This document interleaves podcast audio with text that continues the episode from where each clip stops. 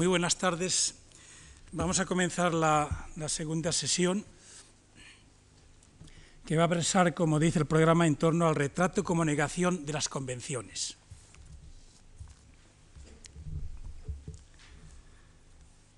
Como sabemos, el retrato es uno de los géneros clásicos por antonomasia y es uno de los géneros, diríamos, perdón, me había equivocado, perdón, no el retrato. El desnudo, perdón. Eh, si tuviéramos que sintetizar la situación de desnudo en la modernidad, yo creo que oscilaría o diríase que se sitúa entre una estética de la belleza ideal y una estética del ideal de fealdad. Hay dos artistas que, ejemplifican muy bien estos dos extremos. En primer lugar, Ingres, como aquel artista moderno, o a ser considerado por lo menos a mediados del XIX, que personifica el ideal de belleza, el ideal de la estética clásica. Y por otra parte, en el otro extremo estaría el propio Picasso, que pareciera que aspira constantemente a, un, a ese ideal de fealdad, a esa estética de lo feo. Los dos ya se incluyen como categorías artísticas, como categorías estéticas. Y en el medio hay una serie de artistas, particularmente el propio Cézanne o Matisse. Como se desprende de las representaciones de los diferentes artistas en la Exposición Universal de 1855, que critica Baudelaire, entre otros, los artistas que a mediados del XIX compartían los favores y los odios también del público eran indistintamente Delacroix e Ingres. Es una opinión que en torno a su alrededor giraba todo el arte del siglo XIX. En el fondo se reproducía la diatriba entre los clásicos y los románticos.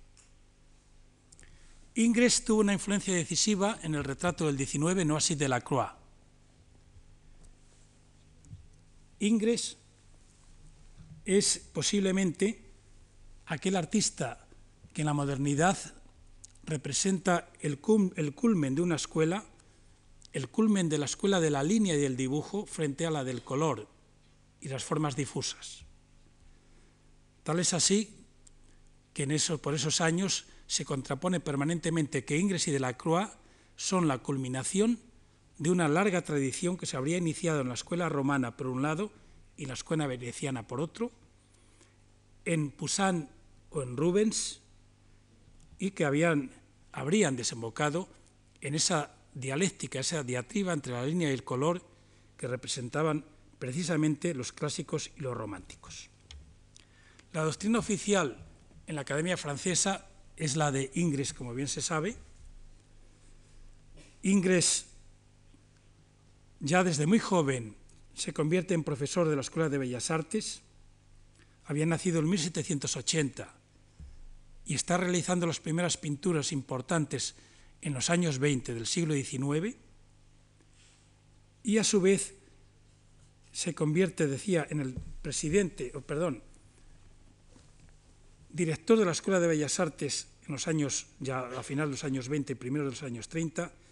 y posteriormente de la influyente Escuela de Bellas Artes en Roma. Ingres, en ese sentido,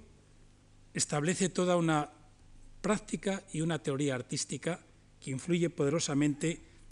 en todos los discípulos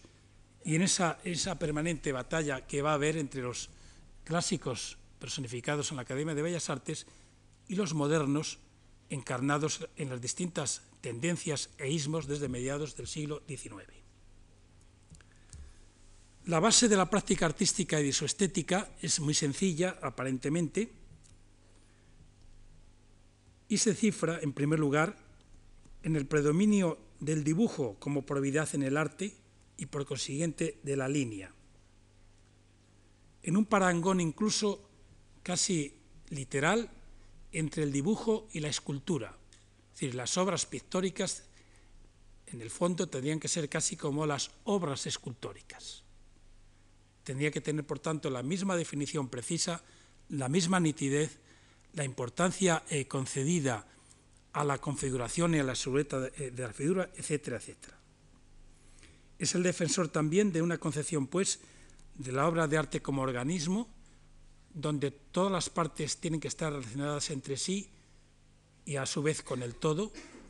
donde tiene que haber una armonía, un equilibrio, una presencia simultánea de los tres componentes fundamentales de una obra orgánica, como son la propia figura, el color y el espacio, o el desarrollo de la misma en el espacio. En ese sentido, el tono, si la figura tiene que ser una figura muy ligada al dibujo preciso y exacto, a la probidad, como decía él,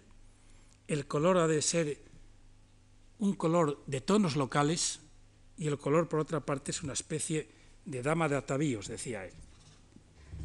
Tonos, colores locales, como digo, y perfección de las formas. Todo ello adobado con el buen gusto que equivalía a un sentimiento exquisito de conveniencias y que tiene una cierta analogía con las buenas costumbres. Es interesante la asociación entre buen gusto y buenas costumbres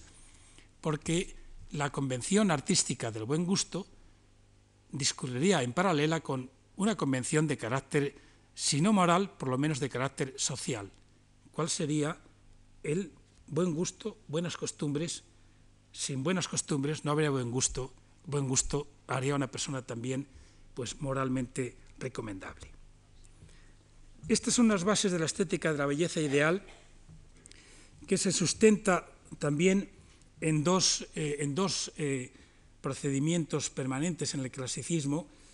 que Ingres reinterpreta como es natural, en primer lugar, una concepción de la pintura y del arte en general eh, como imitación de la naturaleza, es decir, un tomar a la naturaleza como modelo y sobre todo un tomar a ese modelo como representación de una belleza objetiva de carácter universalista y por tanto eh, extensible a cualquier eh, tiempo y lugar. Es decir, es esa atemporalidad del propio clasicismo que sabemos que defiende la Academia a lo largo del XIX e incluso siempre que hay alguna reminiscencia clasicista. A su vez,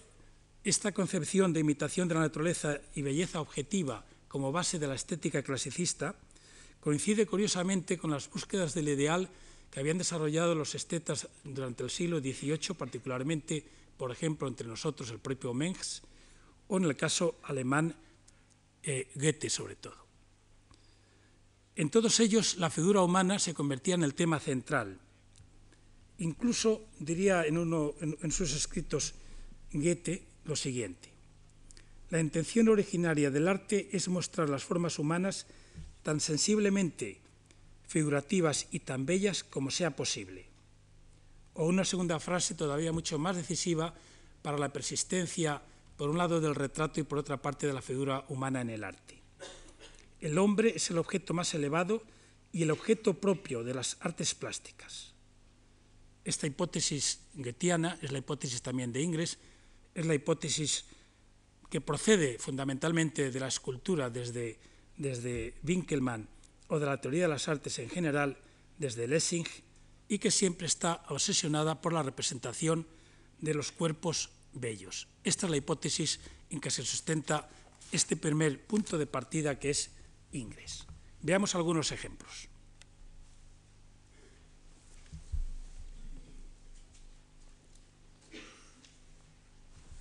Dos obras de Ingres muy conocidas, muy significativas. En primer lugar, a la izquierda, la bañista de Valpinson, de 1808, y a la derecha, a la izquierda y a la derecha, la gran odalisca de 1814. Son dos obras consideradas a lo largo del siglo XIX como las obras maestras por antonomasia después de los retratos y las obras de David. La belleza ideal en ambas se vehicula a través del dibujo fisionómico. Dibujo naturalista pero idealizado, dibujo de un genio que sabe elegir, arreglar, corregir, adivinar, contener la naturaleza, como diría el propio Baudelaire en el Salón de 1846, con relación a la obra del, de Ingres, y con relación sobre todo a estas dos obras. continúa el propio Baudelaire, se aplica con mayor gusto a las mujeres, se refiere a Ingres. Las hace tal y como las ve, se diría que las ama demasiado para querer cambiarlas. Se aferra a sus menores maravillas con la precisión de un cirujano. Sigue las más leves ondulaciones de las líneas con el servilismo de un enamorado. Palabras también de Baudelaire en el sentido obsesivo de la corrección, de la enmienda de la figura humana, corrección y enmienda que no solo son un derecho del artista, sino incluso un deber. El propio Ingres señalará con relación a estas obras. Las formas bellas son los, son los planos derechos con redondeces. Las formas bellas son aquellas que, que poseen firmeza y plenitud, donde los detalles no comprometen el aspecto de las grandes masas. Baudelaire, que admira evidentemente a Ingres como artista por antonomasia del clasicismo, sin embargo, le critica duramente porque cree que ha despreciado a la reina de las facultades, cual es la imaginación. Que en él ha desaparecido por completo y se ha inmolado. Prendado así de un ideal que mezcla un irritante adulterio, en irritante adulterio, perdón, la tranquila solidez de Rafael con el atildamiento de la petimetra. Estas son críticas bastante duras que a pesar de su admiración realiza Ingres, eh, perdón, Baudelaire a Ingres y sobre todo y mucho más a la escuela ingresca que es la hegemónica durante todo el siglo XIX en Francia en el retrato y en otros géneros. Dos ejemplos, por ejemplo, de la persistencia del sentido ingresco en la pintura, sin embargo, lo encontramos en dos artistas, uno bien conocido, a la izquierda es Renoir,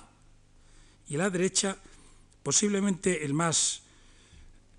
celebrado de la época, uno de los más celebrados, que es Bouguereau. El nacimiento de Venus, a la derecha, y Bañistas también, de Bouguereau, que son dos construcciones de la belleza ideal de esa estética clasicista. Mientras que Renoir, en las grandes bañistas, en esta imagen de la izquierda, de 1887, reduce ciertamente la idealización con relación al clasicismo, pero en ellas permanece, como vemos, eh, toda la eh, hegemonía del dibujo y de la figura y el propio desarrollo de la escena en un sentido más naturalista, más cotidiano, pero todavía muy idealizado. Es curioso que Renoir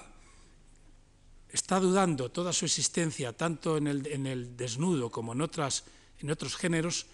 entre decidirse por esa previdencia del clasicismo ingresco o entregarse completamente a las fluctuaciones y al carácter efímero de las obras lumínicas de los impresionistas. Es una tensión permanente que no solo se aprecia en él, pero que posiblemente en él está más presente gracias a esta permanente celebración de la belleza del desnudo, que continúa hasta finales de los años, en realidad hasta su muerte, ya entrado el siglo XX, y que también está presente en otros artistas del periodo, como en este que estamos viendo aquí, de Seurat, los modelos, equiparable a las tres gracias de la antigüedad, con eh, una ambientación ya de época, incluso con una ambientación en la parte izquierda de la gran obra que veremos el próximo día, pero con una interpretación del dibujo de la figura completamente clasicista a pesar de la, de la veladura neoimpresionista con que están realizadas estas tres gracias. La obra de la derecha de Renoir, ni qué decir tiene, es una celebración eh, del desnudo, mm, aun cuando reduce la idealización eh, para acercarse más a la tierra, para acercarse más a la vida cotidiana, pero a pesar de que las poses no son tan académicas, pero sin embargo yo creo que sí conserva mucho de esa seriedad académica, por lo menos en esa que estamos viendo ahí. Incluso se, se observará en él, a diferencia de Ingres, una mayor desinhibición en cuanto a la interpretación de la figura femenina, casi casi como una cierta alegría ingenua en la opulencia de la carne.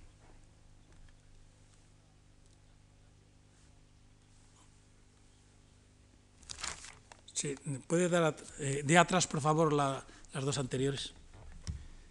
Sin embargo, la pervivencia del clasicismo es algo que estará presente no solo durante el siglo XIX, sino incluso a primeros del siglo XX. Y aquí muestro un ejemplo absolutamente significativo, cuál es la relación que existe entre el baño turco de Ingres, la obra que tenemos a la derecha, y el harén de Picasso, la obra que tenemos a la izquierda del año 6. El baño turco llamó la atención de Picasso y en general de los artistas de París eh, con motivo de, de la exposición retrospectiva que tuvo lugar en el Salón de Otoño en 1905. El mismo hecho de que dedicasen una retrospectiva a Ingres, nada menos que los fobistas y compañía, nos indica la relevancia que tenía Ingres para los artistas modernos. Eh, tal es así, o tan grande era esta relevancia,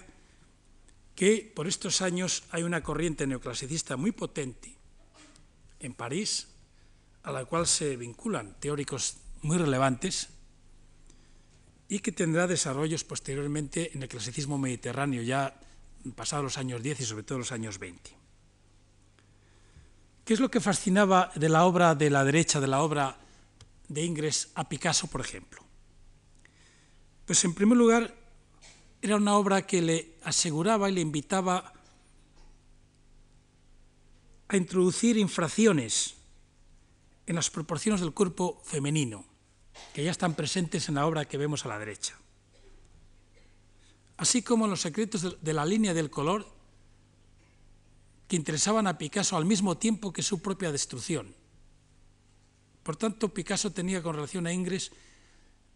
tenía unos sentimientos muy ambivalentes, de pleno reconocimiento y al mismo tiempo de cierto rechazo. Posiblemente el pleno el reconocimiento estaba también motivado por la resistencia que ofrecía Picasso a dejarse absorber por las modas parisinas del momento posiblemente. Picasso en el harén está vinculado pues a ese nuevo clasicismo que eh, se relaciona con algunos poetas, sobre todo Moreas y otros, y algunos artistas, y sobre todo a ese nuevo clasicismo que empieza a revivir la llamada Edad de Oro, o por lo menos las pastorales de la Edad de Oro propia del clasicismo, y que, como veremos después, afecta no solo a Picasso, sino incluso a los fobistas y particularmente a Matisse. Solo con una diferencia, la obra de Picasso, con relación a la de Ingres, ya no presenta esa idealización tan absoluta, sino que más bien es la repetición del mismo modelo de Fernández,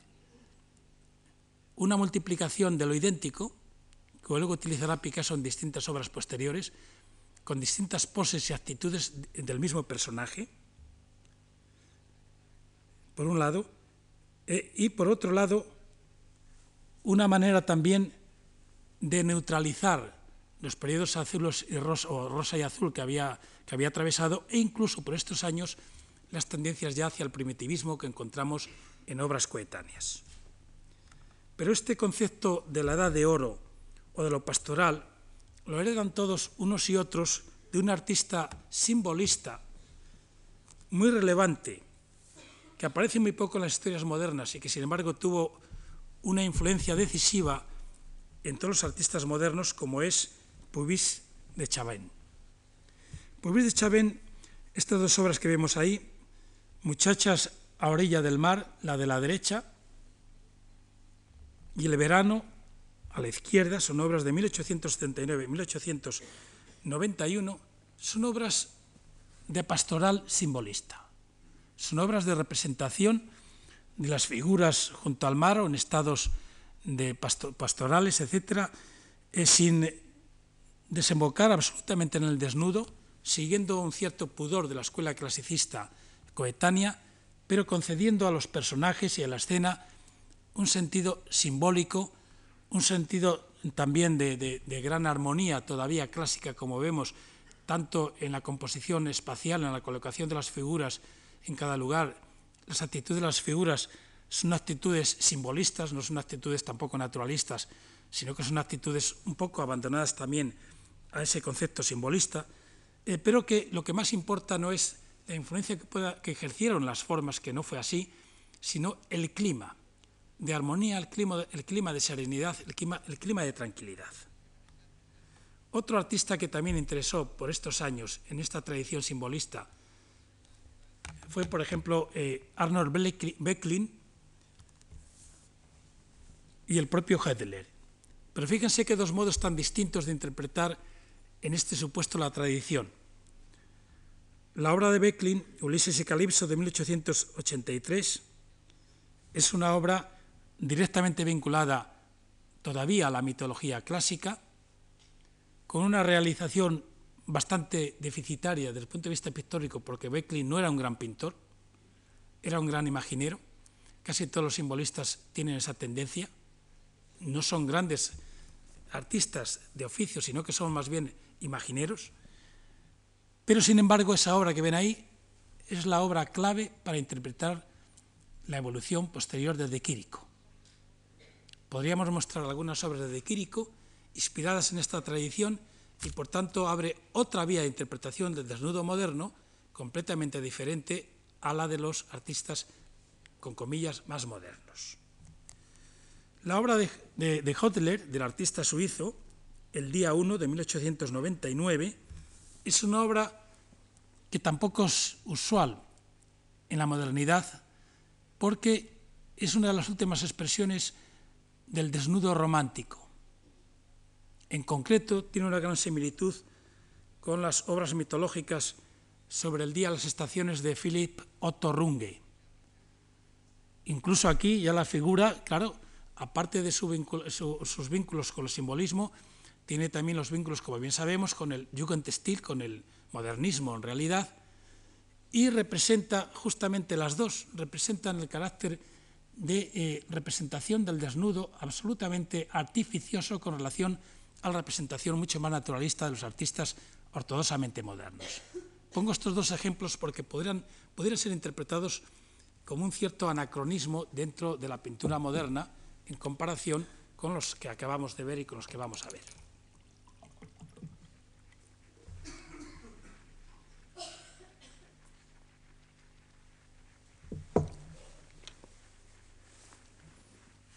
Y vamos a entrar precisamente en un ejemplo característico ya de pintura moderna, cuál es de Manet. Veamos el contraste que existe entre, estas dos obras que tienen, que tienen como, como motivo exactamente el mismo. La imagen de la derecha han invertido, perdón, han invertido los carretes y han colocado eh, los han colocado al revés, pero en fin, ya da lo mismo. Leamos al oriental. La obra de la derecha es de Claude Monet, de 1865, y se titula también Desayuno sobre la hierba o Almuerzo sobre la hierba. La obra de la izquierda es la conocidísima obra de Manet, con el mismo título, de 1863, diferencia de dos años por consiguiente. La obra de, la obra de, Monet es una obra, como vemos, costumbrista, de representación tradicional, no hay ningún desnudo, es una escena de la vida moderna, si se quiere, es una obra muy artificiosa, es la presencia de eh, lo humano, de la figura humana en el paisaje, pero con un contraste, como vemos, exacerbado entre la naturaleza del paisaje y el artificio de los sujetos o de los personajes que están en él. Y la obra de Manet, la que tenemos a la izquierda, es una obra considerada obra maestra que en principio no estaba pensado como un desnudo, pero el público la convirtió en un desnudo. Hay una monografía muy interesante de nada menos Emilio Zola, el gran teórico del realismo, que toma esta obra de Manet como una de las obras fundamentales del XIX, incluso está completamente seguro de que será una de las grandes obras maestras en el futuro. Es una obra tratada con gran ironía, con gran distancia, sin implicarse, que, provocó un gran escándalo. Un gran escándalo que el propio Zola se ve sorprendido por él y se pregunta si no es así que, en el Louvre hay cientos de obras con desnudos. ¿Qué es lo que ha producido este escándalo en el ambiente parisino? Dice Zola en, la monografía sobre, sobre Manetti. Esta mujer desnuda ha escandalizado al público que no ha visto en la tela más que a ella. Buen Dios, qué indecencia. Una mujer que sin ropa entre dos hombres, sin ropa entre dos hombres vestidos, se haya metida en la escena. Dice, como si no hubiera 50 cuadros o más en el Louvre, exactamente desnudos y posiblemente más provocadores que esta. La multitud continúa se ha cuidado muy mucho de no juzgar a la obra como debiera ser juzgada, es decir, como una verdadera obra de arte. Ha visto solo a gente común sobre la hierba al salir del baño y ha creído que el artista tenía una intención escandalosa en la disposición del tema, cuando el artista había buscado simplemente obtener oposiciones vivas y masas francas. Es decir, que se empieza a cuestionar, y posiblemente es de los primeros episodios del arte moderno, donde se empieza a debatir si esta es o no es una obra de arte. Es uno de los, insisto, posiblemente el primer gran escándalo. Si esto es o no es una obra de arte, no responde a los criterios artísticos, sino que, como vemos, responde a criterios de costumbres o morales. Pero incluso el propio Zola nos da la clave de por dónde va la obra de Manet y una clave absolutamente moderna, si por tal entendemos el predominio ya de la propia composición de la propia obra como pintura. Dice, para Manet el tema es un pretexto para pintar, mientras para la multitud, para la multitud solo existe el tema, confundiendo así el motivo y desplazando la moralidad aquello que realmente les molestaba, que es que por primera vez se había situado, se había colocado un desnudo al aire libre, en el sentido expresionista del término. Este primer escándalo se sucedió inmediatamente con un segundo del propio Manet, cual es el de la Olimpia, del mismo año. No produjo, no produjo tanto escándalo, pero relativamente también fue muy sonado.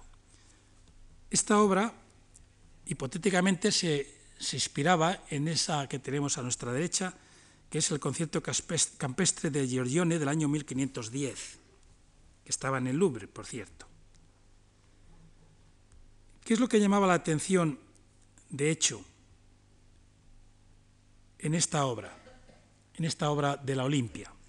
La Olimpia que había sido motivo clásico, bien conocido también. Pues precisamente llamaba, llamaba la atención dos cosas ante todo. La presencia de una figura la negra y la presencia del gato. Como vemos, dos motivos absolutamente pictóricos. Pura anécdota, ¿no? Zola vuelve a, reconducir el análisis hacia los aspectos formales. Extraña historia, cada objeto se pone en su plano. La cabeza de Olimpa, Olimpia perdón, destaca del fondo con un relieve de flores. Justeza del ojo y simplicidad de las maneras han hecho este, este milagro. Ha procedido como procede la naturaleza. Masas planas, ordenación natural, en fin, describe una serie de datos vinculados al, al modo de cómo Zola defiende que procede de la naturaleza, que es un modo realista según su propia teoría. También sorprendió la presencia del de, eh, desnudo, pero la presencia del desnudo lo que le sorprende a él también y se interroga es cómo es posible que ese desnudo haya llamado tanto la atención cuando el desnudo es de una niña de seis años. Una niña además corregida por, la naturaleza, corregida por el artista a partir de la propia naturaleza y siendo presentada como mero pretexto para el análisis pictórico. Es decir, toda la interpretación de Zola frente a la interpretación del público que se escandaliza sobre la obra se orienta a algo que es común en toda la modernidad, que es desviar la atención del tema para que ese tema se convierta en motivo. En otras palabras, lo que importa es el cómo y no simplemente el qué. Es una premisa de la modernidad que se ve con claridad en estos ejemplos y que son argumentados con mucha eh, clarividencia por el propio Zola frente a las interpretaciones de confundir el arte y la moralidad, que era una de las recurrencias a lo largo de todo el periodo.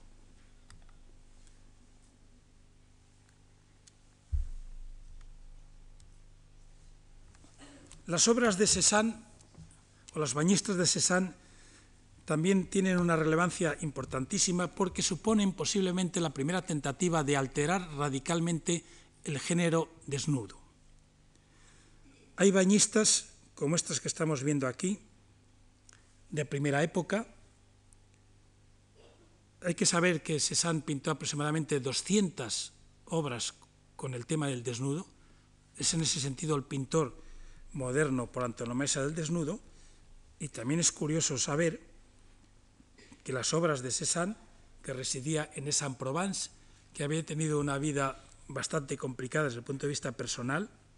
con sus padres y con su matrimonio y con la ocultación del matrimonio y del hijo a la familia, fue, fue una historia bastante, bastante eh, desagradable para su vida. Es curiosísimo que en ese ambiente provinciano de Aix-en-Provence todas las figuras o todos los desnudos que pinta Cézanne son desnudos tomados de grabados o de pinturas clásicas. Cézanne nunca pintó un desnudo al natural y siempre iba o bien al Louvre o bien eh, utilizaba la, la magnífica obra que había editado por aquellos años Charles Blanc, un académico muy importante, que realizó una historia de la pintura casi universal eh, a partir de las distintas temáticas, entre ellas, por ejemplo, el desnudo. Pero otra cosa también que llama la atención es que lo que hace Cézanne en realidad es tomar grabados clásicos de, procedencia religiosa, bautismos, por ejemplo, para, para eh, paganizarlos, para secularizarlos. Esa es la base del material, por tanto, de Cézanne. Es bastante llamativo, bastante sorprendente, porque los demás pintores impresionistas realmente utilizaban y acudían a los modelos al natural. Fundamentalmente, su gran amigo, el Renoir,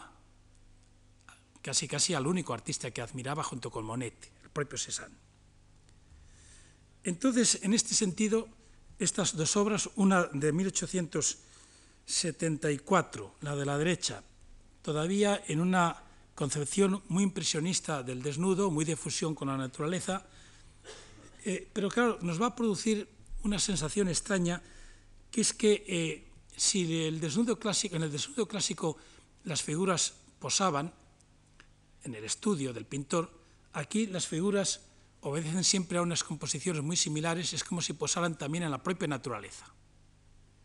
Hay, por tanto, una duplicidad entre la figura, por un lado, el, grupo de figuras, y por otro, el de la naturaleza. La naturaleza sí es naturaleza eh, lógicamente sensible, perceptible, de presencia, mientras que los desnudos son siempre artificiales. este concepto piramidal que vemos en esta figura de la izquierda pervive en casi todas las interpretaciones a lo largo de los años, hasta primeros de nuestro o del siglo pasado, rompiendo el carácter más naturalista que vemos en la de la derecha eh, por ser más impresionista. Esta es mucho más artificiosa, eh, tanto en la composición de cómo están agrupadas las figuras, cuanto en la propia interpretación de las propias carnes cromáticamente de las figuras o en los gestos que van repitiéndose constantemente. Esta figura central que levanta el brazo, levanta el brazo etcétera, es una figura que estará también ya presente, estas tres figuras en realidad, las tres que forman el triángulo en la imagen de la izquierda, la sentada, la agachada y la de pie, casi casi permanecerán eh, sin ningún cambio en todas las composiciones posteriores. Es decir, que se convierten como en una suerte eh, pues de, de, convención eh, para eludir, en el fondo, el propio movimiento de las figuras en el espacio natural. Otros dos ejemplos,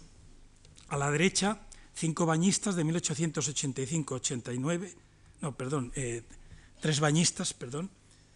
eh, en el Petit Palais de 1879-1882 y a la izquierda cinco bañistas de 1885-89. Es anterior siempre la de la imagen de la derecha. Eh, la imagen de la derecha, tres bañistas, es una organización de nuevo piramidal, véanlo siempre, con el motivo también de esa especie o de toalla o de, o ropaje para cubrirse una vez que, se sale del baño, en donde ya eh, los, los árboles se ve con claridad, empiezan a constituir como el telón, no solo el telón, el telón de fondo de toda la representación, sino el escenario de la representación. Son los árboles ya curvados, que constituyen casi un arco, y esos árboles curvados van, en esos árboles curvados siempre va a estar, va a estar, van a estar incluidas las figuras, igual que con los paisajes, veíamos el otro día que el árbol colocado en el lado eh, izquierdo lateral iba a ser una constante hasta el final de sus días, exactamente va a hacer también con, con estos árboles un poco doblados eh, para eh, mejor constituir el enclave, el marco en que se mueven las figuras. Eh, la Cinco Bañistas en Basilea abandona muy radicalmente el concepto impresionista del paisaje, se autonomizan muchísimo más, las posiciones son más artificiales, pero sobre todo se incrementa en ellas algo que va a ser decisivo en las obras posteriores, cuál es ya un incremento de la fealdad y, particularmente de la distorsión de las figuras. Las figuras son antinaturales, empiezan a estar colocadas en situaciones extrañas, pero al mismo tiempo son interpretadas ya como torsionando, como girando sobre sí mismas, como perdiendo cualquier vestigio de naturalidad en el paisaje. Se convierten cada vez en un, en un aspecto más artificioso. Incluso las alusiones eh, de esta obra en concreto, y, y particularmente de la obra central superior, la que forma el eje de la composición, pues está casi calcado de una obra de Vincenzo Carducci sobre el bautismo de Cristo. Es decir, que esta obsesión por fusionar los motivos cristianos por un lado con los motivos paganos, esta tendencia también a, tratar bueno, el tema de la fuente de la eterna juventud con el bautismo, o, o, o, o la carne con el espíritu, el cuerpo con el espíritu. Es una especie de contraposición un, tanto platónica eh, en la que oscilan todas las, eh, todas las obras y todas las figuras desnudas de Cézanne como ningún otro artista moderno. Es decir, que Cézanne que aparentemente te sorprende por esa abundancia de cuadros de desnudos, luego también te llama poderosamente la atención por esa artificiosidad en la interpretación de los mismos.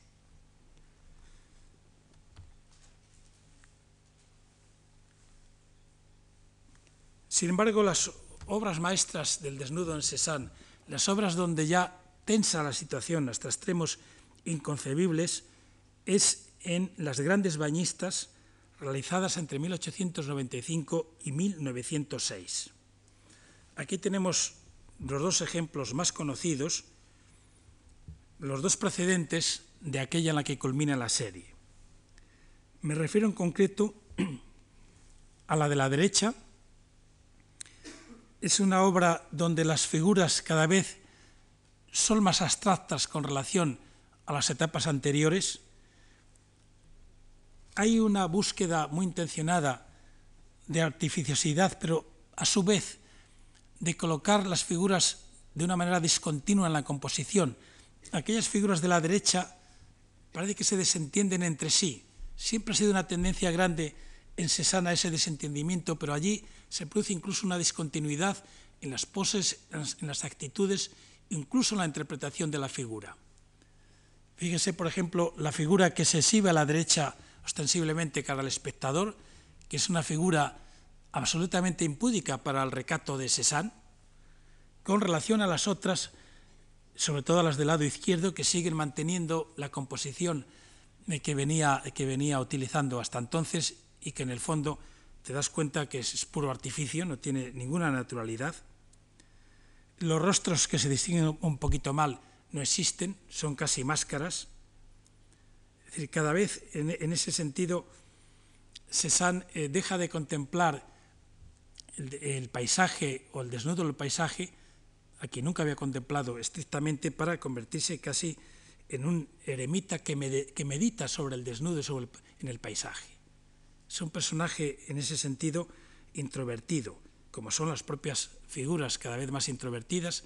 cada vez más desentendidas unas de otras. En la imagen de la, de la izquierda, sin embargo,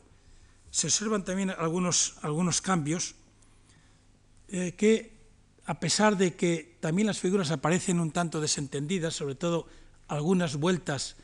o en direcciones contrarias a las otras, y por tanto tampoco forman una, una armonía de, de, entendimiento entre ellas, sin embargo, diríamos eh, que tienen unas direcciones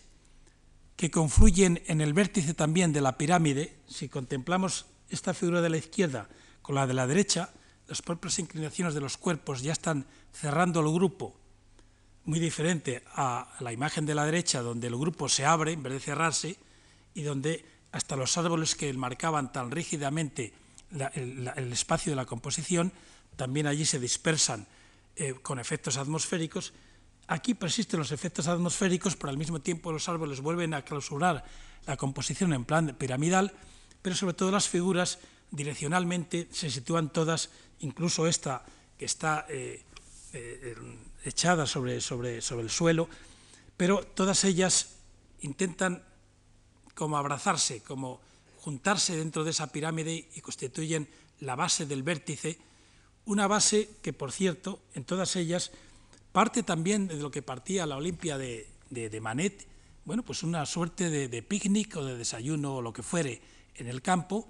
pero donde la anécdota que vemos en el centro y que por tanto queda prácticamente eliminada, solo ese vestigio blanco, blanquecino de algún paño, de algún paño, algún mantel o que fuere, igual que en la otra parte, aunque allí es un poquito más narrativo, es la única pervivencia de la anécdota que queda del picnic, picnic originario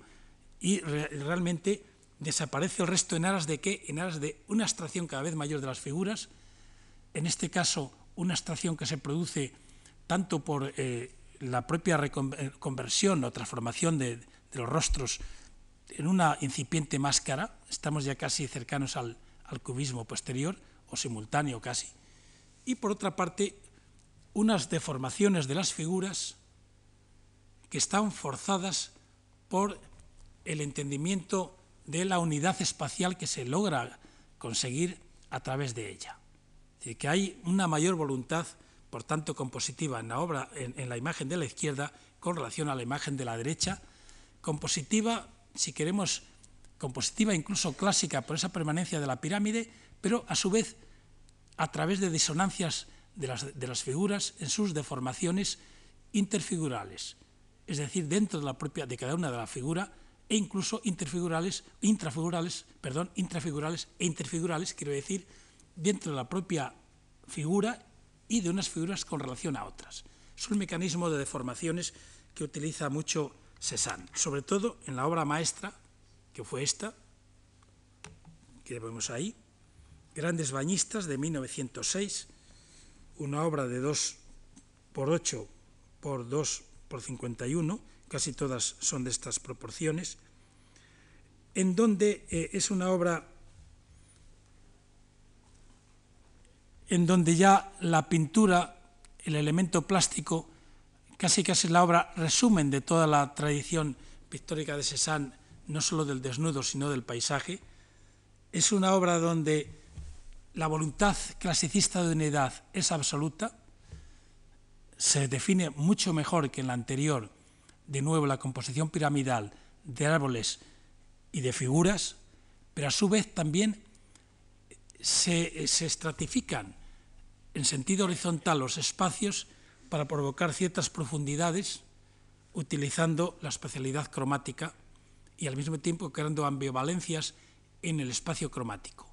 Las figuras se deforman aún más que en la anterior, las figuras se vuelven más abstractas, esa deformación incluso les da un carácter más irreal, más de fantasmagoría. Eh, los, colores, eh, como vemos, no responden para nada a los colores naturalistas, son colores completamente fruto de la realización pictórica sobre cada uno de los cuerpos. Es una obra en este sentido eh, donde la tensión entre naturaleza y abstracción llega a límites ya extremos. un paso más y vamos a tener ya eh, las obras que veremos a continuación en el propio Picasso, por ejemplo. Este sentido, esta tensión entre naturaleza y abstracción es algo eh, de, lo que es, de lo que es consciente perfectamente el propio Cézanne y él empleará el término para expresar su objetivo en esta obra, empleará, digo, el término de lo, deforme. Lo deforme como algo que busca intencionadamente ya esa especie de ideal de fealdad, de transgresión de los cánones eh, clásicos, con una voluntad eh, de, transgresión que va por encima de cualquier convención, pero paradójicamente lo que llama la atención en todas ellas es cómo se filtra el clasicismo en la modernidad a través de estos aspectos de composición que sobre, los que casi no nos fijamos ni nos, nos preocupamos y que sin embargo estarán eh, o serán tan, tan decisivos y tan relevantes en el caso de Cézanne y en el caso de otros artistas modernos, especialmente de Matisse, como veremos enseguida.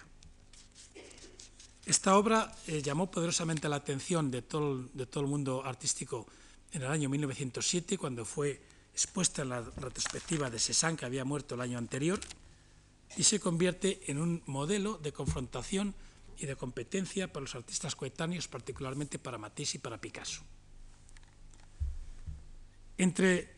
Cézanne y Matisse y Picasso encontramos precisamente a Gauguin, que también interpretará el desnudo desde un punto de vista simbolista, con un carácter mucho más púdico que los anteriores, y además desde la, desde la, la tradición de la pastoral. Precisamente la obra de la izquierda se titula Pastoral Taitiana y la obra de la derecha, Dios te salve María, que es una parodia de la expresión eh, cristiana con relación al mundo de lo primitivo, pero en el fondo eso es una suerte también de paraíso, de Edén. Tal es así que, estando en Tahití, escribe en su conocido ensayo Noa Noa. Disfruto de todos los placeres de una vida libre, animal y humana empiezo a dejar atrás lo artificial, entro en la naturaleza, con la certidumbre de que el día de mañana va a ser igual que el de hoy, igualmente libre, igualmente hermoso, la paz invade todo mi ser. esta es una expresión completamente rosoniana de la tradición del retorno a la naturaleza, el abandono de la cultura, que sabemos que es el objetivo del propio Gauguin cuando se traslada a Tahití, creyendo encontrar una suerte de paraíso o de Edén perdido que ya no existe en Occidente. Incluso en la obra de la derecha, junto con la, presencia de las figuras eh, de origen eh, supuestamente, bueno, de origen eh, primitivo, por lo menos de origen de Tahití, nos encontramos también distintos símbolos, particularmente los frutos que vemos en la parte de izquierda, que serán retomados posteriormente también con, esto, con, con bastante perseverancia eh, por el propio eh, De Quirico, ya en los años 15 de nuestro siglo. Eh, las figuras de la izquierda, o las dos que están entre el centro y un poquito a la izquierda, son figuras que toman literalmente algunos modelos del templo de Borobudur en Java, y esta será una constante en la obra del propio Gauguin, que va reutilizando los modelos pues, taitianos en este caso, muy pocas veces africanos, casi siempre oceánicos, pero sin embargo los fondos paisajísticos, el tratamiento del paisaje, curiosamente es renacentista, tiene una influencia en él enorme Botticelli. Eh, estas dos obras, la pastoral es una obra todavía más esencializada en cuanto al tratamiento cromático, más sintetista de, superficies de colores muy intensos, saturados, colores planos, como estamos viendo ahí, eh, mucho, mucho más idílica incluso, más, más de, paraíso perdido o de Arcadia temporal. Y eh, este Gauguin, como señalaba antes, también en, en, otros artistas modernos, especialmente ya vimos eh, Renoir y otros, está muy influido por el paisaje heroico, por un lado, de la pintura francesa, el paisaje de Claude de Lorena o de Poussin, por el primitivismo de las formas, que no tanto de la sensibilidad eh, a través de los personajes que selecciona en el mundo primitivo y por el simbolismo. Es un cruce bastante eh, interesante que se produce en él. Este mismo cruce se ve en otras dos grandes obras de Gauguin. La mayor es De dónde venimos, qué somos, a dónde vamos. Esta gran composición de 1,39 por 3,74 centímetros, casi 4 metros, eh, y a la derecha un ejemplo característico de una figura anticlásica primitiva, de, tomado de, los modelos eh, tahitianos, eh, más sencilla de composición, pero francamente esta composición de la izquierda es una composición absolutamente simbólica, próxima a la mitología, una composición muy ambiciosa para Gauguin, aunque no es la mejor ni mucho menos de su obra, con muchas imperfecciones, reconoce él mismo, donde dispone las figuras inmóviles con una cierta rigidez de estatua. Esa rigidez de estatua, sobre todo en esa central, incluso en el, en el ídolo que vemos también en el centro de, carácter, eh, azulado, con los personajes ya secundarios en actitudes similares a las de tantas otras escenas de Tahití, todo ello está motivado, que duda cabe, por el carácter de la escultura eh, oceánica en este caso no, no, no africana. Pero a su vez, de nuevo, los fondos, que se distingue bastante mal, es una obra muy difícil de reproducir precisamente por su coloración, son fondos que una vez más nos remite al Botticelli de la primavera. Es curioso esta, esta permanente eh, hibridez que existe en los artistas modernos. Se ha interpretado casi siempre al artista moderno como artistas como muy puros, muy nítidos, formalmente hablando, y luego te encuentras sorprendentemente en casi todos ellos que hay una presencia enorme de ambigüedades de toda índole. El tema de la edad de oro y de la pastoral penetra profundamente en el, en el caso del fobismo, y aquí tenemos dos ejemplos muy ilustrativos. A la derecha, la edad de oro de Deren del año 1905, y a la izquierda, la danza también del propio Deren. La obra de la derecha es una obra donde eh, recurre de nuevo al, simbolismo eh, a la manera de Gauguin, al neoimpresionismo en cuanto a la técnica utilizada y al clasicismo en cuanto al motivo elegido. Otra vez una obra completamente híbrida, como, como siempre suele suceder en él. La dicha de, de, vivir, en este sentido, se ve mucho más en la obra de la, de la izquierda, en la danza, esa dicha de vivir y esa voluptuosidad que existe aparentemente en las obras se ve, sin embargo, congelada en su vitalismo fobista. Es decir, no se trata de un fobismo como fuera de suponer, por dado el motivo, dado el tema, no se trata de un fobismo de la alegría vital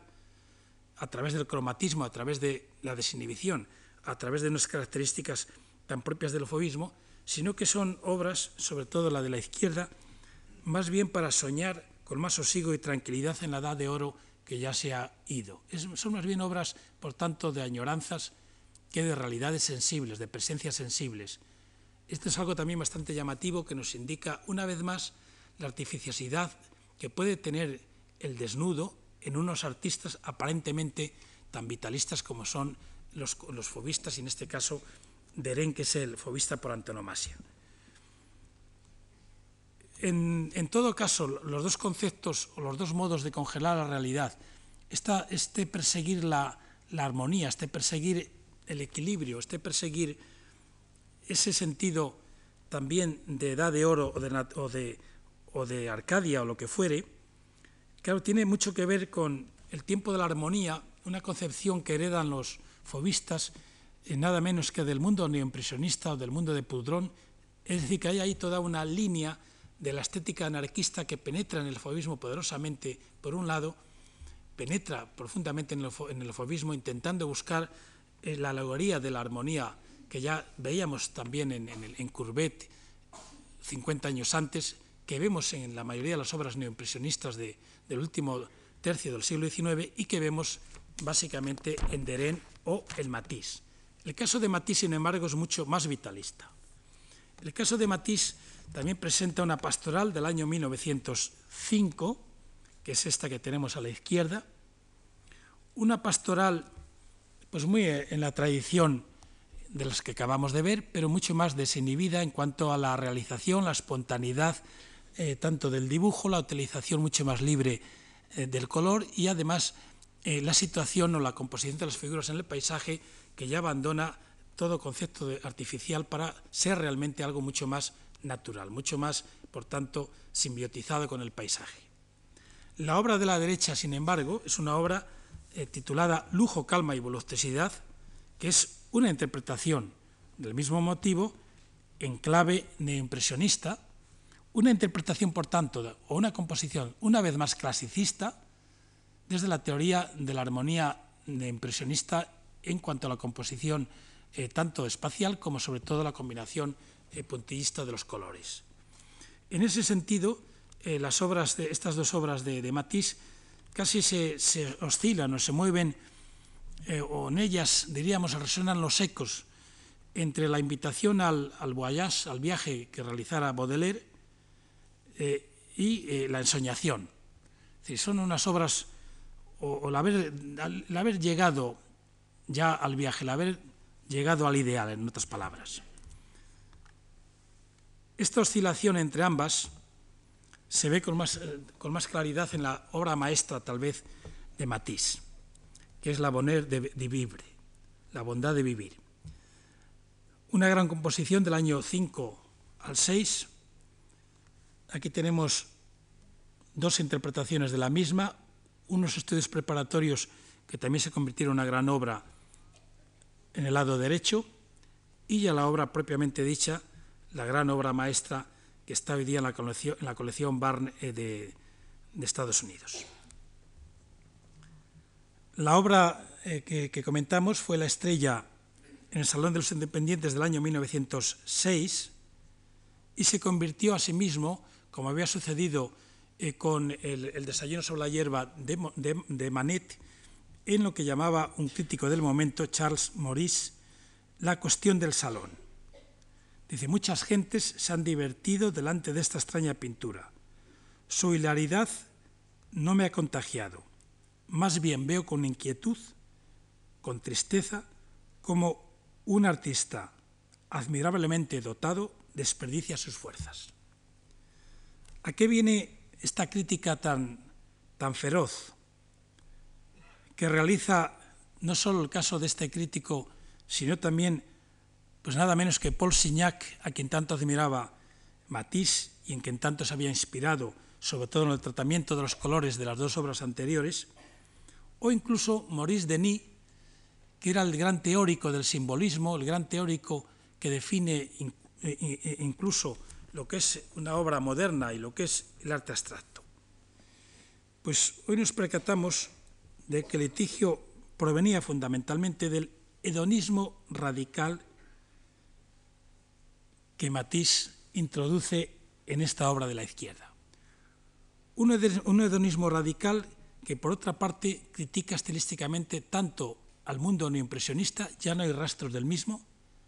como al mundo de los colores planos, del fobismo, y que introduce el concepto de arabesco. Es decir, el, concepto del juego casi arbitrario, gratuito, de la línea, el desarrollo libre de la línea que va incorporando a los diferentes elementos, como estamos viendo, no solo ya a las figuras, sino también a los elementos naturales, todos son subsumidos en esa suerte de arabesco, contribuyendo así a que el conjunto de la composición sea armoniosa a través de ese doble componente tan reñido a lo largo de todo, el siglo XIX como había sido la línea y el color. Matisse sintetiza esa, esa tradición con la que empezábamos eh, la interpretación del desnudo. Lo sintetiza, pero claro, se opone, por tanto, y se diferencia claramente, incluso combativamente, dada la relevancia que esta obra alcanzó, de todo el clima parisino. Como vemos siempre, los debates que se producen en las obras artísticas y en concreto en estos desnudos, siempre son debates que aparentemente tienen que ver con aspectos o de escándalo o de moralidades, etcétera, pero en el fondo y en realidad están motivados por las convenciones plásticas que utiliza el artista en cada momento. Cada introducción de una nueva convención plástica provoca el desconcierto. Y ese desconcierto es trasvasado inmediatamente a la interpretación del, del motivo. Y se toma pues el motivo como disculpa para atacar aquello que no se dice que se está atacando o que no se sabe por qué, o no se, no se sabe muy bien la causa, que es precisamente el cambio en el modo de ver la propia realidad, de interpretar el propio desnudo, desde unas convenciones que no son las que se verían eh, manteniendo hasta entonces. Y esto es lo que le sucede, ni, más ni menos, a esta obra que estamos viendo aquí de, eh, de Matisse.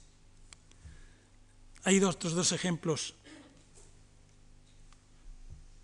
dos ejemplos menores, pero uno importante por la, por la incidencia que tuvo sobre las señoritas de Aviñón de Picasso, el otro más secundario. Cuando sale de este mundo pastoral de Ren, se desconcierta, empieza a realizar unas obras eh, muy dubitativas desde el punto de vista ya eh, de su evolución y de la evolución del momento,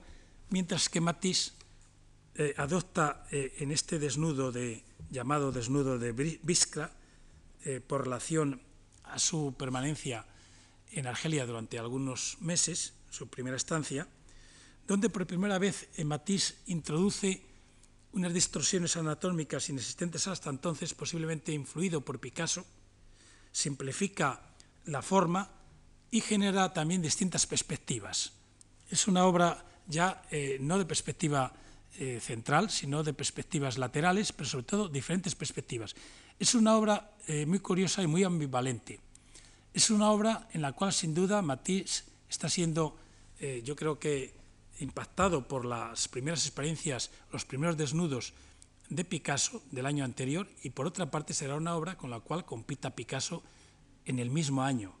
En el mismo año. Entonces es una, una obra eh, que se traducirá incluso en la escultura, de aquí surge la escultura de Matisse, las serpentinas, las formas también de tratar de traducir en términos escultóricos la linearidad o el arabesco de los pictóricos, cosa absolutamente imposible, y por otra parte, a pesar de la artificiosidad de la representación de la figura, los fondos, que no se ven con mucha claridad, son fondos absolutamente también mediterráneos, eh, de ese mar ideal en el que siempre suelen soñar también los fobistas cuando están realizando paisajes o figuras al natural. Pero tenemos la culminación del desnudo en Matisse, es la danza. La danza del año 9, dos versiones de la misma, es un abandono ya del cubismo, perdón, del fobismo como ismo, para realizar composiciones decorativas y ahondar sobre todo en la condensación de la sensación, que es una obsesión, a través de la simplificación del dibujo, del arabesco y de la intensidad cromática, que son los tres elementos que componen estas obras. La voluntad eh, decorativa está muy próxima a Bonnard y a Boulard y a otros eh, artistas contemporáneos y a las concepciones también pictóricas de Maurice Denis. Es decir, a ese componer los colores en un cierto orden, prescindiendo del motivo o del tema que decía el propio Maurice Denis. En Notas del pintor del año 1908, Matisse dice lo siguiente. La composición es el arte de combinar de manera decorativa los diversos elementos con los que el pintor cuenta para expresar sus sentimientos. En un cuadro cada parte será visible y jugará el papel que, le corresponda, principal o secundario. Todo lo que no tenga utilidad en el cuadro será por eso mismo nocivo. Una obra comporta, pues, una armonía de conjunto. Es sorprendente como, una vez más, y de una manera explícita, Matisse recupera el concepto clásico de composición, que venimos viendo que estaba latente en casi todos los artistas modernos, pero que aquí ya se manifiesta abiertamente. Una composición donde lo de menos ya es la, la, singularidad de los cuerpos femeninos, ni, en la figura ni en el color. Ya vemos que son colores que no tienen, poco tienen que ver con, con el color natural, sino que lo que interesa es cómo esa serpentina, esa línea serpentina se ha transformado para generar los sucesivos ritmos de la danza, que en este caso, eh, como curiosidad, estaba inspirada posiblemente en la sardana catalana del sur de Francia. Es decir, de lo que se trata pues es de generar el ritmo de los cuerpos, no de generar una representación para nada fotográfica en ningún sentido de los cuerpos, sino ritmos plásticos. Un problema fundamentalmente visual, fundamentalmente vital. Vitalismo que se, que, se refuerza además por la intensidad cromática de los cuerpos, aunque sea antinatural,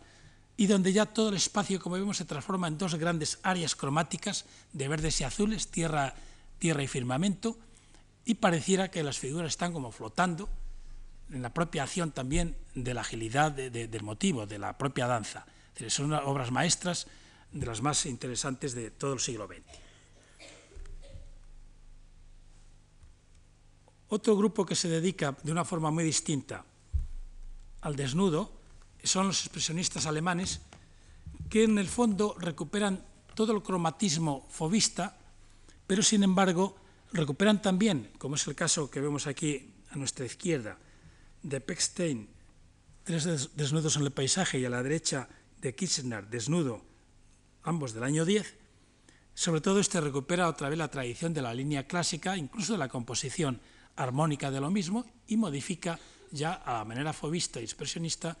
eh, todo el paisaje. Sin embargo, la concepción del mismo es completamente naturalista desde el punto de vista de, de la espacialidad.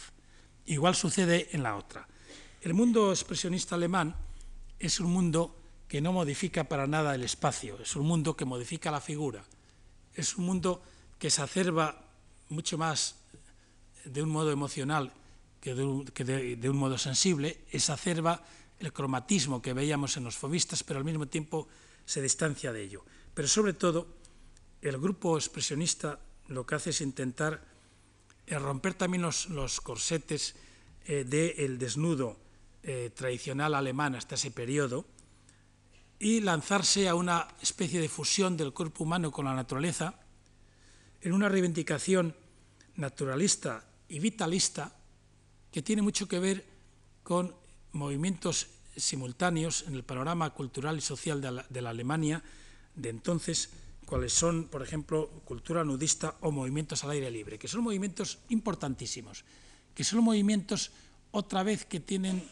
algo de reivindicación de la naturaleza, algo eh, de oposición a las convenciones no solo académicas, sino a las convenciones sociales, algo un poco de salir del estudio e ir directamente a los lagos cercanos a Dresde o al Mar del Norte, desde una concepción una vez más vitalista, paisajística, idílica, casi de pastoral, desde una concepción, por otra parte, también muy nischana del gozo y del placer eh, ante la naturaleza. Este concepto que acabo de señalar, el concepto nischiano, es llamativo que embargue por igual a Matisse, por ejemplo, y a los expresionistas alemanes. Y es que eh, para Matisse y para los expresionistas, Nietzsche es el prototipo de una concepción del arte de carácter esteticista. Es el Nietzsche eh, fundador o instigador del esteticismo fin de siglo, es aquel Nietzsche mm, que convierte al arte en una apoteosis de la existencia por encima de cualquier otra consideración, es aquel Nietzsche, en otras palabras, para quien el arte es un lenitivo o un calmante cerebral, una tranquilidad frente a las acechanzas del mundo y a la cotidianidad. Esa concepción nietzscheana es la que se trasvasa en ambos casos este entendimiento del desnudo tanto en Matisse como en los propios expresionistas. Y por último, y con esto ya termino, vamos a ver brevemente una obra de la cual se podría estar hablando naturalmente horas, que es o que son las señoritas de Aviñón de Picasso. Las señoritas de Aviñón de Picasso surgen, como decía antes, posiblemente en competencia con Matisse. Las relaciones entre Matisse y Picasso siempre fueron de admiración y al mismo tiempo de, celos, no de envidia, sino de, de celos. Lo cierto es que son dos artistas que se respetan mutuamente, y ya es raro en el caso de Picasso. Son dos artistas que pareciera que cada vez que uno da un salto adelante, sobre todo hasta los años 10, en que Matisse es el artista por antonomasia de la escena francesa, pues Picasso intenta responderle, y en este caso al desnudo de, Viscra, al desnudo azul que vimos antes reclinado, Picasso parece responder con las señoritas de Aviñón. Las señoritas de Aviñón tienen un proceso muy largo, como es propio de todas las obras de Picasso. Esto es muy interesante. Picasso nunca realiza una obra aisladamente, sino que van siempre en series. Y las obras de Picasso a veces, si las interpretamos aisladamente una por una, nos equivocamos, porque siempre están en un proceso. Son eslabones de una cadena de creación inseparable. Es decir, las obras de Picasso en ese sentido, casi me atrevería a decir desde el punto de vista actual, eh, que son obras textuales. No se puede hablar de una obra, sino de texto. Cada serie constituye un texto. Las señoritas, pues, generan también un gran texto. Textos de obras que le preceden y, obras que le suceden y que están marcadas por, ese nudo gordiano que son las señoritas tiene intensidad después Picasso y siempre funciona de la misma manera. Eso, eso lo lleva a que Picasso ofrece una gran versatilidad en cada serie. No se mantiene en un estilo, sino que se mantiene siempre en, en ejercicios distintos, buscando distintos. Bueno, aquí, para no extenderme, tenemos el dibujo inicial de las señoritas de Aviñón, que se transformó poderosamente, como veremos y como saben todos, porque era un dibujo mucho más anecdótico con relación a la presencia también del estudiante de medicina, en fin, toda esa historia que se cuenta en torno a la génesis de las señoritas de Aviñón. Y a la izquierda tres ejemplos comparativos del propio dos de Picasso y uno de Durero sobre el problema de las proporciones. Picasso, como los fobistas en general y, los cubistas, empieza a plantearse las proporciones africanas o las proporciones europeas. Empiezan a hacer estudios del cuerpo humano parecido a los del Renacimiento o parecido posteriormente a los de Le Corbusier y otros. Esta imagen de la izquierda en este dibujo es la proporción africana según Picasso. Una proporción, por tanto, desproporcionada con relación a la proporción clásica, pero curiosísimamente el dibujo central es de Durero, que también lo vemos un tanto deformado, porque de alguna forma también Picasso quiere legitimarse a partir del clasicismo, incluso cuando lo está transgrediendo. Bien, Esta es eh, otra acuarela preparatoria de lo que va a ser ya la obra definitiva que todos conocemos. La obra definitiva salta a la vista que es una obra de discontinuidades, esta obra de la izquierda. Discontinuidades formales de actitudes de todo que solo, solo la mirada del, espectador las unifica, pero que vistas por sí misma, como ya empezaba a suceder en el, en el harén, no tienen mucho que ver entre sí continúa un elemento de la anécdota, de la naturaleza muerta, que es el mismo motivo que veíamos también en Cézanne. Pero es un, es un motivo puramente iconográfico, de llamada a la atención, parecido al, picnic, porque va en la tradición, sin, sin lugar a dudas, tanto de Cézanne, sobre todo de Cézanne. Pero digo que estas figuras se caracterizan por una enorme discontinuidad en la interpretación. Eh, poco tiene que ver los dos desnudos centrales, cuyos cuerpos están muy directamente inspirados, nada menos que, por ejemplo, en el esclavo moribundo de Miguel Ángel. Son cuerpos, por otra parte, que utilizarán otras muchas obras, como en esta de Tres Mujeres, realizada poco después, una obra complejísima de analizar, que también generó un texto muy complicada, pero allí se ve muy bien eh, tanto la actitud, la actitud que ya veíamos en, en Cézanne ciertamente, pero insisto en Picasso, Picasso inspira mucho más directamente en los esclavos de Miguel Ángel. Sin embargo, los rostros no. Los rostros pertenecen al primitivismo ibérico. Todavía no a lo africano, sino primitivismo ibérico. Con lo cual, estas dos figuras son una especie de transición entre las que se sitúan a la izquierda o a su izquierda y a su derecha, que son estos. A su izquierda tenemos todavía una figura central, la que se sitúa a la derecha de aquella imagen, con relación a la que se, eh, se sitúa a la izquierda. La que se sitúa a la izquierda tiene bastante que ver con el concepto de, por un lado, de los desnudos que ha hecho en el año 1906 de carácter primitivista ibérico, pero ya empieza a generar distorsiones exageradas del cuerpo con distintas orientaciones espaciales, forzando el concepto de distorsión, lo cual quiere decir que es forzando el concepto de cómo se sitúa el cuerpo en el propio espacio. Y el rostro, el rostro es un rostro ya que empieza a tener algunos lados o algunos aspectos entre todavía un cierto primitivismo ibérico, pero sobre todo la comparación se ve muy bien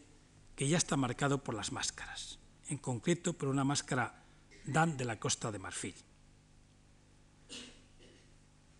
Es decir, que aquí ya nos encontramos con una presencia y con un trasvase de Picasso con relación a lo primitivo en un sentido pues muy parecido al que veíamos en Gauguin, pero de una manera mucho más explícita. Pero claro, lo que llama la atención es esta discontinuidad, en primer lugar, en, entre cada una de las figuras por separado y en segundo lugar, en una misma figura, que empieza a utilizar recursos estilísticos completamente distintos para acentuar posiblemente los contrastes entre las dos figuras centrales, mucho más vinculadas al eros, mientras que las figuras de la izquierda y sobre todo las de la derecha estarían mucho más vinculadas al Zanatos. Y aquí tenemos las dos figuras de la derecha. Dos figuras de la derecha cuya relación, sobre todo la que, la que está en pie con esta máscara de la región de Tambi en el Congo, pues salta a la vista. Lo cual quiere decir que ese primitivismo tan complejo, ese primitivismo que se venía arrastrando, empieza, empieza a sufrir las fluctuaciones, pero hasta que no se manifiesta abiertamente la máscara, eh, no se manifiesta tampoco el contenido que en Picasso alcanzan las fuerzas irracionales de la representación del desnudo. Es decir, en, en, Matisse el desnudo había sido todavía una absoluta exaltación de la, de la, vitalidad de la vida, en otras palabras. En Cézanne el desnudo disimulaba la artificiosidad, estaba a medio camino se avergonzaba un tanto incluso de la fealdad absoluta y no había asimilado ni muchísimo menos el concepto de primitivismo de la máscara que solo se había filtrado a través de eh, algunas obras esporádicas que se conocían a finales del XIX en las exposiciones universales de, carácter colonial, pero que todavía no había sido asimilado plenamente. Gauguin lo había asimilado en alguna escultura y posiblemente de ahí se sentiría influido el propio Cézanne. Mientras que ya Picasso, tras el descubrimiento del primitivismo en el Museo del Trocadero y las diferentes exposiciones y comercios, tiendas del París de primeros del siglo XX, abiertamente acepta el primitivismo desde una interpretación que está vinculado no tanto a un problema formal, aunque también esté presente, cuanto a una interpretación irracional del desnudo y del cuerpo humano en general. Esa beta irracionalista es la beta que se mostrará posteriormente en otros artistas también del periodo, como bien sabemos, y es lo que provoca la gran soledad de Picasso en el París del año 1907, porque esta gran composición, aunque sea contradictorio decirlo, una composición a base de disonancias, esta gran exaltación del ideal de la fealdad, desconcierta a todos, particularmente a los que más admiraban a Picasso y en concreto al propio Matisse, al propio Deren o nada menos que Apollinaire. De tal forma